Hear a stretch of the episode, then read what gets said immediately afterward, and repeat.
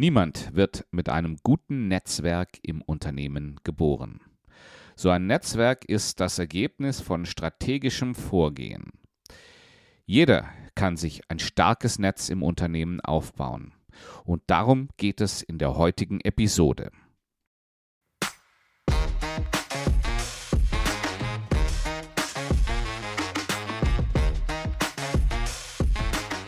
Jeder, der schon ein paar Jährchen im Konzernumfeld tätig ist, kennt diese Aussage. Jana oder Hans-Peter hat ein sehr gutes Netzwerk im Unternehmen. Und irgendwie schwingt dem eine unausgesprochene Annahme mit, dass so etwas irgendwie immer schon so war. Ja, vielleicht hat Jana dadurch, dass sie in verschiedensten Abteilungen gearbeitet hat oder auch Hans-Peter durch seine Tätigkeit im Betriebsrat ein größeres Netzwerk als andere. Aber in der Regel liegt es daran, dass man sich aktiv darum bemüht, sein Netzwerk aufzubauen. Ein gutes Beziehungsnetz aufzubauen ist etwas, das jeder kann. Heute geht es darum, wie du es anstellst.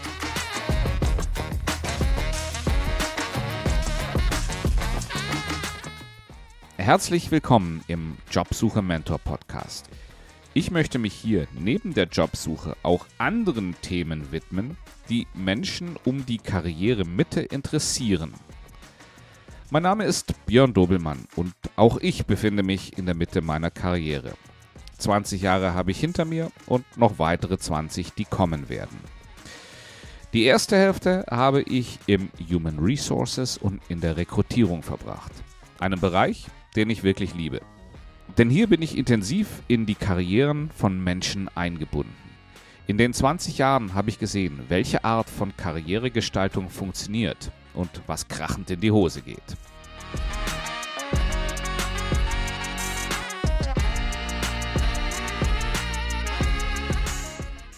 Die heutige Episode habe ich folgendermaßen strukturiert. Erst schauen wir uns an, welche Beziehungen du heute hast. Welche Qualität haben sie und wie verbesserst du sie?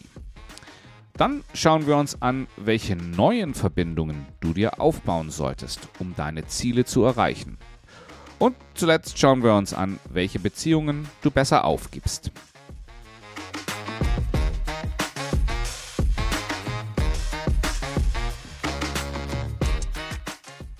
Der Podcast ist ja nur eine Hälfte meines Angebots an dich. Die andere Hälfte sind meine Karrieremitte-E-Mails.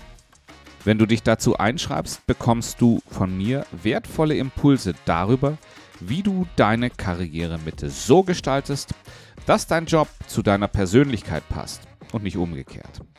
Schreib dich ein. Dazu musst du lediglich hier im Podcast-Player auf die Beschreibung dieser Episode gehen. Am Ende findest du den Link, der dich auf die Einschreibeseite führt. Pausier am besten kurz und mach das jetzt.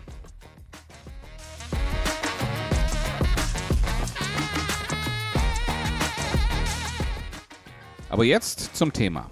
Wenn du an deinen Verbindungen, also an deinem Netzwerk arbeiten möchtest, ist es zunächst mal wichtig, eine Bestandsaufnahme zu machen. Liste deine wichtigsten Verbindungen auf. Dazu gehören natürlich deine Vorgesetzte und deine Mitarbeitenden, aber ein Netzwerk ist viel weiter gefasst. Es umfasst alle Personen, mit denen du beruflich zu tun hast. Von der Rezeptionistin über die Kontaktperson im Bereich Human Resources bis hin zu den Vorgesetzten deiner Vorgesetzten. Das sind natürlich sehr viele. Zu viele, um alle aufzulisten. Es reicht aber zunächst mal diejenigen zu listen, die für deine Tätigkeit am wichtigsten sind. Und wenn du diese Liste aufgestellt hast, dann schaust du dir jede einzelne Verbindung an und stellst dir die Frage, welche Qualität der Verbindung hast du mit diesen Personen? Es gibt hier eine nützliche Fünf-Stufen-Einteilung, die wir uns hier gerade mal anschauen. Die beste Verbindung, die du mit anderen haben kannst, ist, die andere Person als Mentor zu haben.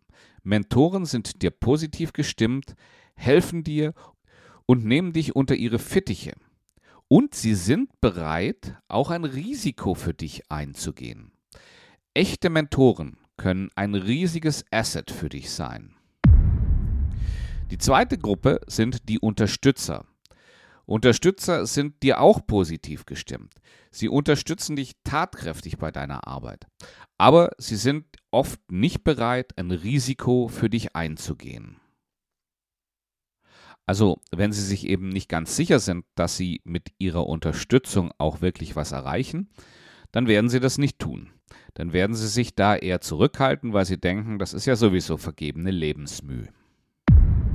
Die dritte Gruppe, und das ist die größte von allen, das sind die Neutralen.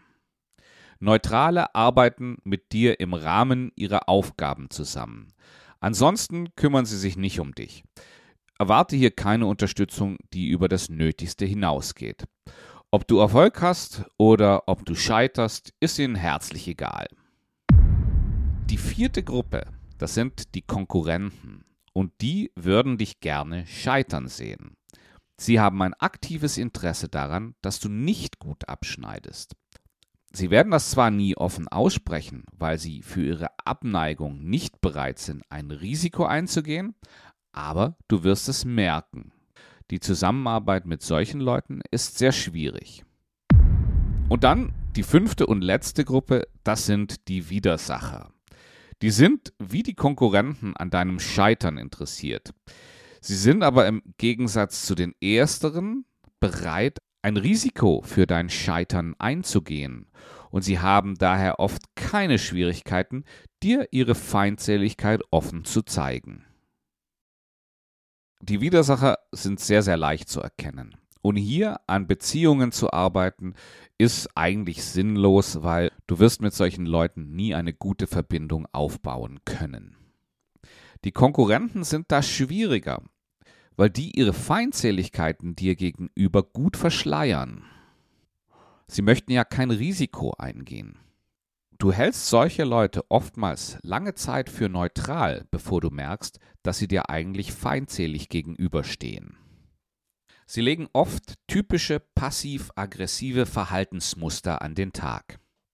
Das können Verzögerungsmanöver sein, also dass sie Sachen so lange aufschieben, bis du deine Fristen nicht mehr einhalten kannst. Oder sie vermeiden die Erfüllung von Pflichten und beharren einfach darauf, dass sie die Sachen vergessen haben.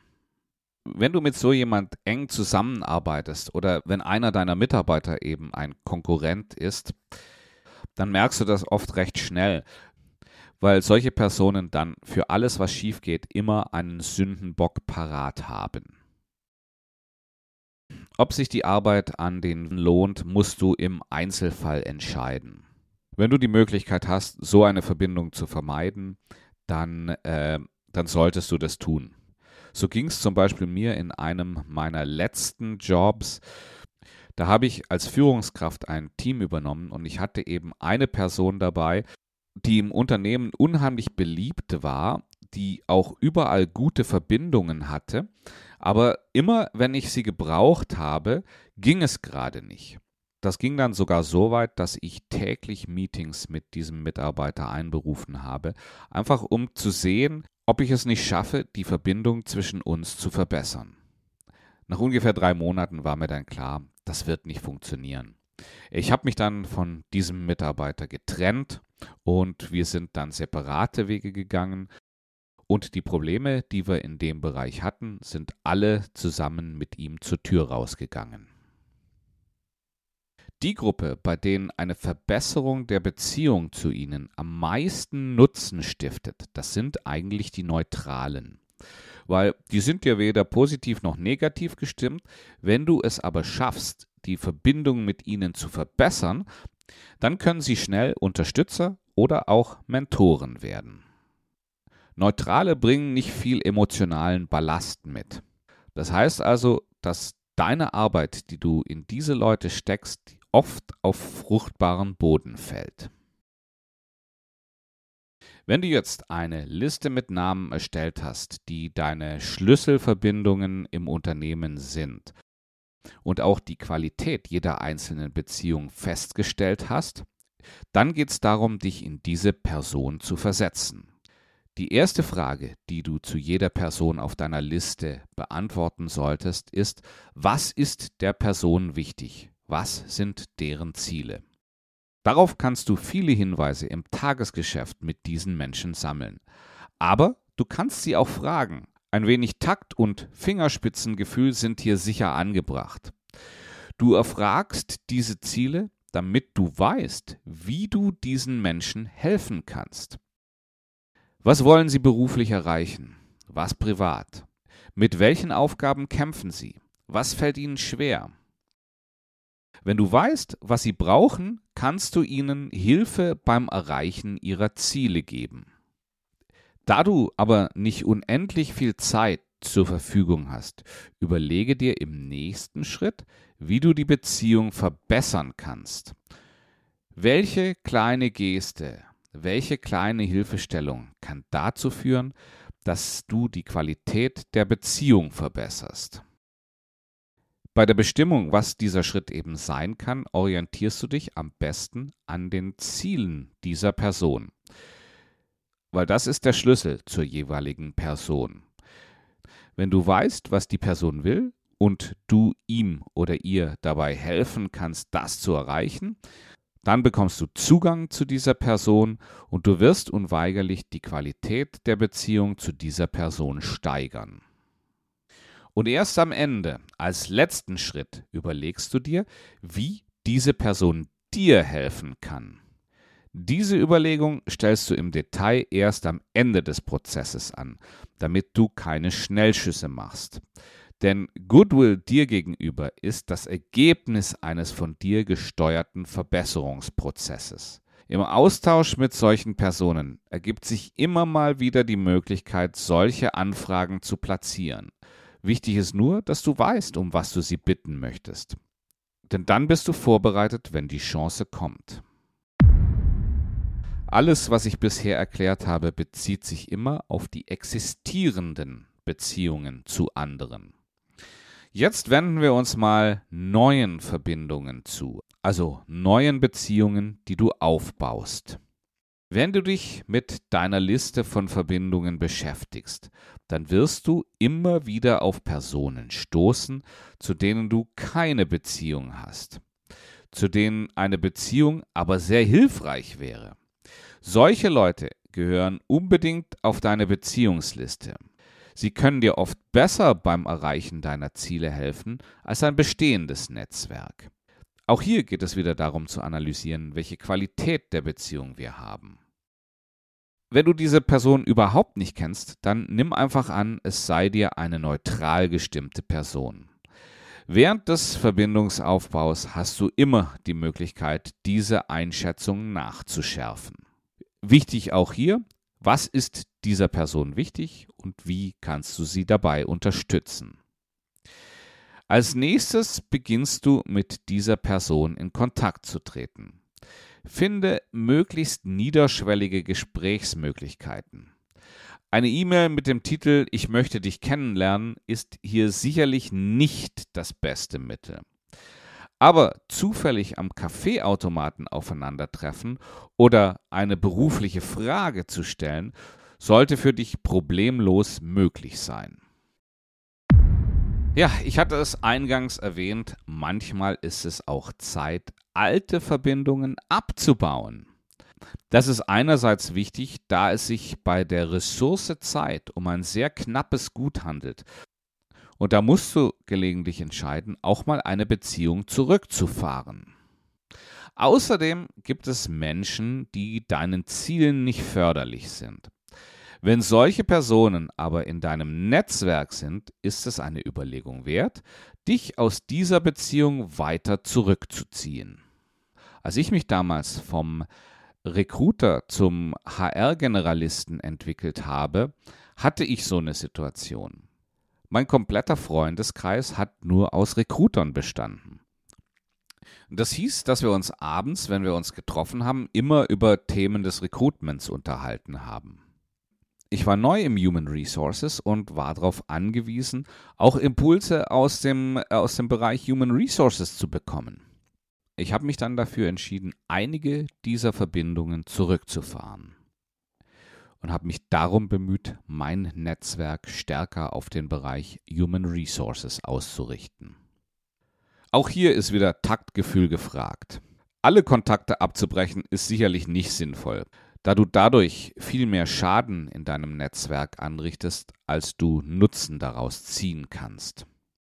Aber auch die Frequenz des Kontaktes oder die Länge der Treffen sind Stellschrauben, an denen du ohne weiteres drehen kannst.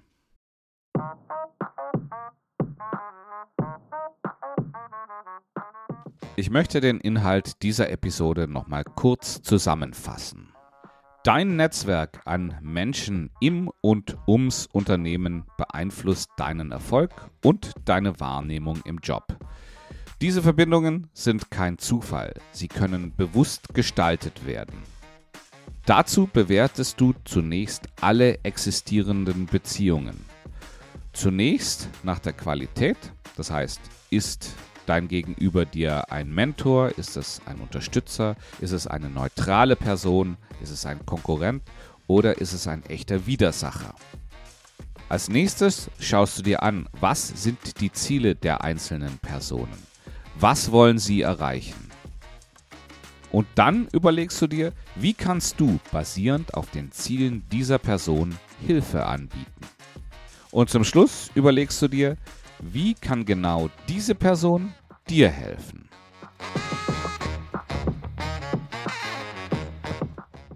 Als nächstes stellst du dir die Frage, wer fehlt in deinem Netzwerk, um deine Ziele zu erreichen.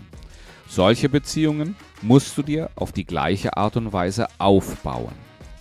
Und zu guter Letzt schaust du dir an, welche alten Beziehungen sind nicht mehr hilfreich. Diese gilt es dann abzubauen. Ich hoffe, du konntest aus dieser Episode etwas für dich mitnehmen. Wenn ja, dann abonnier doch meinen Podcast. Neue Folgen erscheinen dann immer im Feed deines Podcast-Players. Falls du mehr möchtest als nur den Podcast, dann schreibe dich zu meinen Karriere-Mitte-E-Mails ein. Wie das geht, habe ich dir ja schon beschrieben. Einfach hier im Podcast Player auf die Episodenbeschreibung dieser Episode gehen und am Ende findest du den Link zum Einschreiben. Ich würde mich natürlich sehr freuen, wenn du auch in der nächsten Runde wieder mit dabei bist und wünsche dir bis dahin alles Gute. Bis bald.